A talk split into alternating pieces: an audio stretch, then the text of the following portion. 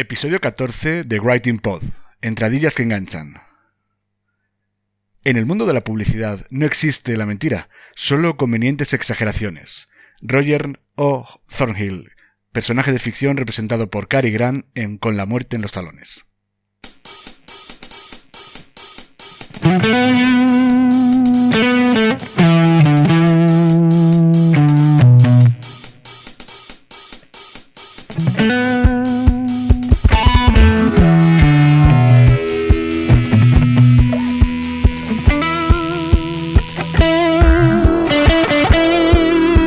Si te cuesta escribir para tu blog, este es tu podcast.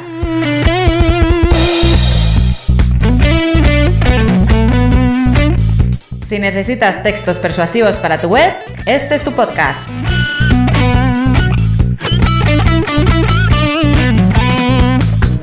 Si no sabes por dónde empezar a escribir, si sientes miedo ante un documento en blanco, este es tu podcast.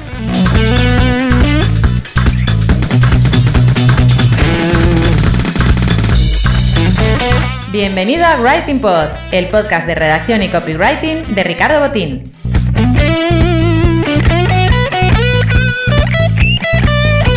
¿Copy qué? Copywriter, redactor persuasivo, redactor publicitario, lo que prefieras. ¿Writing Pod? Un juego de palabras para mezclar el trabajo de escribir y el de hacer podcast.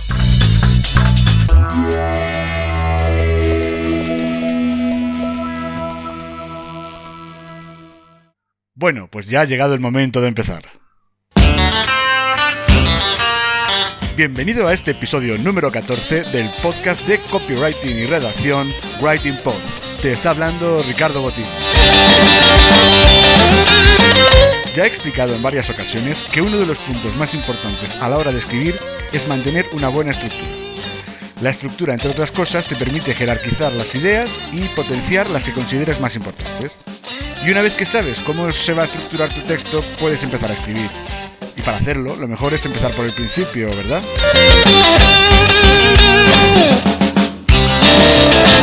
En este episodio 14 vuelvo a temas de redacción pura y te voy a enseñar a escribir entradillas, que no son otra cosa que resúmenes en los que te le explicas a tu lector por qué es tan importante que lea el resto del artículo. Pero antes de meterme en harina, ya sabes que tengo que recordarte la autoría de la música que se está escuchando en el podcast. Todos los temas tienen licencia Creative Commons y mm, se pueden usar con fines comerciales siempre que mencione correctamente la autoría. En este episodio 14 de Writing Pod se escuchan los siguientes temas musicales. Eh, Not So Away Son Tune, compuesta por Admiral Bob, que es la que se, acabáis de escuchar en la sintonía principal. Ahora, de fondo, para este sumario de introducción, se está escuchando también otro tema de Admiral Bob, que titulado Turbo Tornado. Y luego se escuchará también de fondo, cuando esté hablando sobre, sobre las entradillas, eh, otro título eh, de este caso, en este caso de Jeff Speed, eh, titulado Oric Taiko Rap.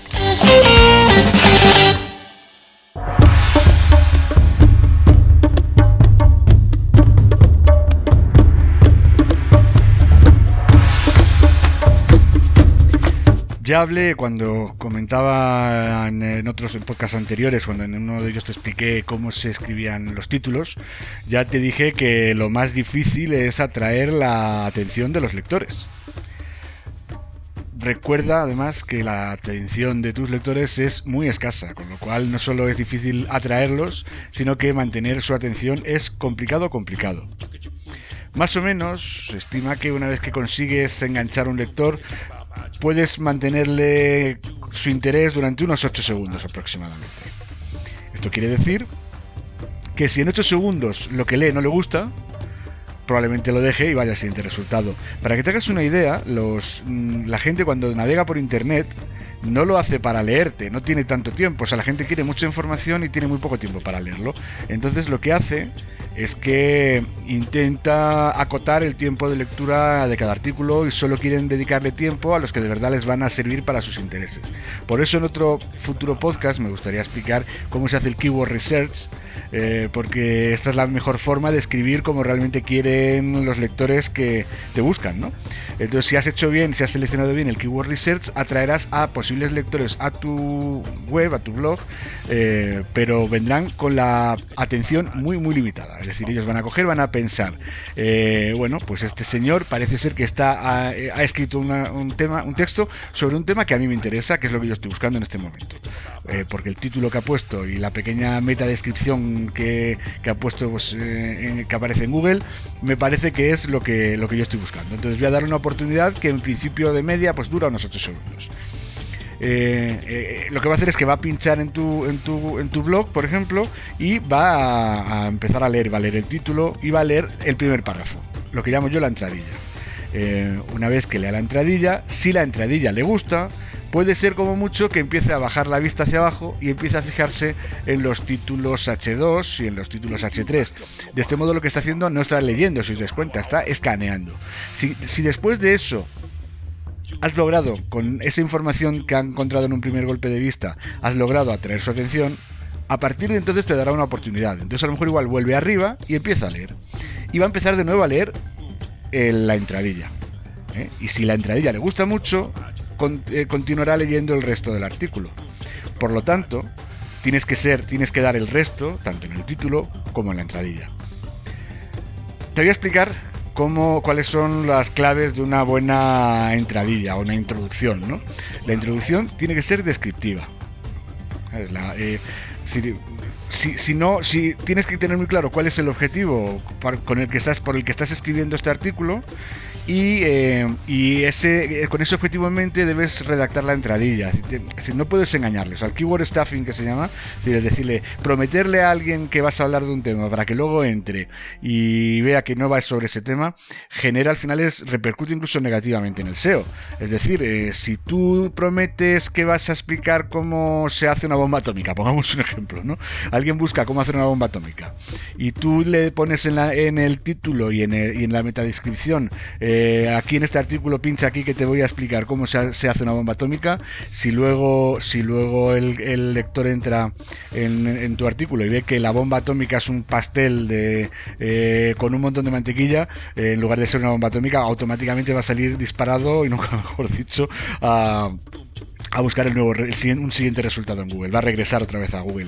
Eh, esto además eh, te perjudica a nivel de SEO desde el punto de vista de que mm, Google analiza el tiempo de estancia en una página y cuando ve que el tiempo de estancia es muy corto o el porcentaje de rebotes, es de gente que entra y sale rápidamente de tu página es muy elevado, mm, tiende a penalizarlo porque eh, sobreentiende que, tu página para, para la keyword por la que están entrando no es lo suficientemente práctica o útil para cubrir las necesidades de información eh, que, de los que en, el buscador, ¿no? Entonces, tenlo en cuenta y cuando prometas, o sea, si, escribes, por ejemplo, sobre trenes eléctricos, eh, no escribas luego sobre, no, en el texto no te dediques a hablar de otra cosa, divagar o lo que sea, eh, sino que escribes sobre trenes eléctricos. Te he puesto este ejemplo como cualquier otro, dependiendo del tema sobre el, que, sobre el que estés escribiendo. Entonces, lo que te digo, en la entradilla, en, esas primera, en ese primer párrafo, tienes que ser lo suficientemente descriptivo como para que, para que la gente siga leyendo el artículo. Es decir, si han entrado bien y tú estás diciéndolo, oye, yo voy a escribir sobre trenes eléctricos y voy a explicar en los trenes eléctricos cómo eh, se arregla la batería del tren eléctrico, cómo se puede, dónde venden trenes eléctricos baratos. O sea, te voy a dar una serie de información interesante, ¿no? Entonces, en ese caso, pues la gente que le interese en los trenes eléctricos leerá la entradilla y dirá, pues mira, este tema es el que yo estoy buscando y voy a seguir leyendo, voy a seguir dándole una oportunidad. Con esto no te quiero decir que ya tengas atrapado al lector, ¿eh? O sea, decir, al lector lo puedes perder en cada párrafo. si no eres lo suficientemente eh, interesante para él, no tiene ningún problema ni él ni nadie en dejarlo a la mitad. Esto no, no te obliga a nadie a leer mm, artículos en blogs. O sea, entonces con lo cual nadie te obliga a que leas un artículo entero. Si no te está gustando o ves que se está haciendo muy largo y no, y no llena, no te llena, pues lo dejas y vuelves a por el siguiente resultado. ¿eh? O sea que no es. Entonces, eh, ya te digo, lo que tienes que explicar es eh, en pocas frases de qué va el artículo y, tampoco, desde luego, tienes que ser una, tiene que ser también de una forma un poquito que enganche, ¿no? O sea, decir, pues bueno, hay una serie de fórmulas eh, para las entradas, para las entradillas, las introducciones, que bueno, pues quizás no serían motivo de otro artículo, ¿no? Eh, pero bueno, sí que hay formas de empezar, pues que, que contando una historia o con una cita. yo, por ejemplo, si os des cuenta en el blog, en el, en el podcast siempre empiezo pues con una cita de un, de un publicista, de un copywriter famoso, eh, pues bueno, es una forma de captar la atención, ¿no? Es decir, hay muchos métodos, ¿no? Eh, luego además, otro elemento que es muy importante en las entradillas, en las introducciones, es que sean atractivas. Yo siempre pongo el ejemplo de una casa espectacular, una mansión de lujo, que por fuera pareciera, eh, pues, se viera una puerta de madera llena de agujeros, con pintadas, con un felpudo sucio, lo que es el, el descansillo antes de acceder a la, a la vivienda está lleno de ratas, de basura, de porquería por mucho que a ti te digan que ese que cuando te abran la puerta vas a llegar a la mansión más lujosa del mundo, pues lo más probable es que no quieras permanecer ahí ni un minuto, o sea, porque bueno, es, una cuestión de pura confianza el creerte lo que te están diciendo. Pues algo así sucede con la, con la, con la entradilla. Es decir, eh, la entradilla tiene que ser atractiva, tiene que ser entretenida, es lo que te digo. Tiene que, tiene que mantener un poquito, tiene que darte la idea del tono general del, del que va a llevar el artículo. Es decir, mm, mm, si tú lees una entradilla con una historia apasionante, eh, contada a lo mejor en cuatro frases, indicando que te la terminaré de contar si sigues leyendo, pues hombre, a lo mejor mm, es muy probable que, capte más la atención eh, que si empiezas contando un rollo, pues por ejemplo, como la gente que conozca que trabaja en temas legales, pues bueno, pues quien se ha leído, por ejemplo, la exposición de motivos de una ley, el preámbulo de una ley, ¿no? Pues una cosa aburrida, eh, coñazo, ¿no? Entonces, por eso, como estaba diciendo antes, eh, pues te viene muy bien, por ejemplo, empezar con una cita de un personaje famoso o, comenzar incluso dirigiéndote directamente al lector con una pregunta, ¿no? Es decir, eh, esto ahora se lleva muchísimo y además es que funciona estupendamente. Es lo que llamamos copywriting conversacional, ¿no? Es, tratar de tú al, lector y directamente en la primera frase interrogarle con un, sobre su problema, sobre su punto de dolor. Es decir, ¿qué sabemos, eh, ¿te preocupa de verdad el futuro de tus hijos? Si estás escribiendo un artículo a lo mejor sobre, sobre seguros de vida, pues eh, joder, con esa frase evidentemente nadie va a dejar de leerlo. O sea, va a querer ver, oye, eh, ¿qué ocurre si a mí me pasa algo? ¿qué, va, qué, va a ocurrir con mis hijos? ¿no? Bueno, pues es una pregunta que todo el mundo mm, espera una respuesta. Es una forma muy buena de enganchar al lector. Si vas a escribir, por ejemplo, un ejemplo de seguros de vida o de planes de pensiones, te podría decir, ¿te preocupa tu futuro? ¿O qué esperas de tu vejez? Cosas de esas, bueno, pues da mucho pie a reflexionar y siempre es una muy buena oportunidad para, para que te, te, te presten un poquito más de atención, ¿no? Y luego ya sabes, ¿eh? como digo siempre, tienes que seguir escribiendo párrafos para tan atractivos y tan y que, tenga, y que sigan enganchando para que el cliente no se te vaya en ningún momento y te lea hasta el final. Otra, eh, otro sistema muy bueno, pues para que hacerlo atractivo el, la entradilla, sería por ejemplo empezar con una anécdota de tipo personal, ¿no? Es decir, hablar de casos personales de una vez me pasó que fui a pasear al perro y de pronto empezó a llover y gracias a y no te vas a, por ejemplo, esto es un ejemplo muy bueno. Una vez fui a pasear al perro eh, y empezó a llover y si no hubiera sido por lo que te voy a hablar ahora me habría calado te he puesto un ejemplo quizás un poquito flojo, pero es decir, es, una forma de contando algo personal, eh, la gente le gusta mucho porque se siente muy identificada con los problemas de otros y con las situaciones de otros, sobre todo una cuestión tan tan tonta como sería pasar a un perro y que te mojes, pues pues hay métodos para no mojarte, ¿no? Y no va a ser ponerse una bolsa en la cabeza, como hacen estas señoras que cuando llueve se ponen una, una bolsa en la cabeza, ¿no? Otro tema, otra forma muy buena y que induce a seguir leyendo, para, sobre todo para entender, eh, es el tema de los datos estadísticos. O sea, la gente cuando pones, por ejemplo, 4 mm, millones de consumidores ya han probado el producto. Pues hombre, evidentemente al menos quieres saber qué es eh, qué tiene de bueno ese producto para que 4 millones de consumidores ya lo hayan probado, ¿no? Eh, el porcentaje de satisfacción de nuestros servicios es del 95%.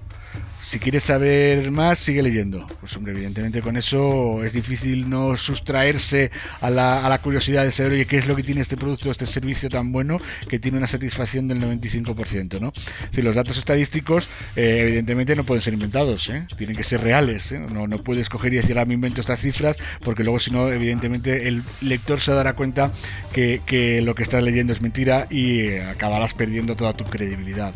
Acordaos cuando en el podcast que hablamos con Anyway, eh, cómo hablaba de Lezos, ¿no? de aristotélico, de que era fundamental para, para persuadir. Lo primero era tener credibilidad. Si no tienes credibilidad, pues eh, es muy complicado que puedas persuadir. Eh, bueno, pues con esto prácticamente eh, te diría, no quiero tampoco abrumarte con más datos, con más ejemplos, eh, porque bueno, yo creo que más o menos te ha quedado claro en qué consiste una entradilla y cómo tiene que ser para que enganche. Eh, no quiero aburrirte mucho más, no quiero que ya sabéis que estos podcasts pues no me gusta que salgan muy largos. Entonces eh, yo creo que lo vamos a dejar aquí. Sí que te recomendaría, como lo hago siempre, que en el footer de, si estás viendo en ricardobotín.com, estás escuchando este podcast en los visores que pongo en el propio del propio episodio, vas a ver abajo en el footer que tienes un pequeño formulario en el que solo tienes que poner tu nombre y tu dirección de correo electrónico y si lo rellenas pues te mandaré una guía gratuita que está la verdad es que de la que me baso mucho en la que profundizo mucho sobre estos temas que se titula escribe en tu blog como los profesionales. Con esta guía gratuita escribe en tu blog como los profesionales pues bueno vas a aprender a lo que pues te estoy explicando yo aquí más o menos por capítulos y de un modo mucho más profundo y más intenso pues vas a aprender a escribir pues se puede decir que el post perfecto.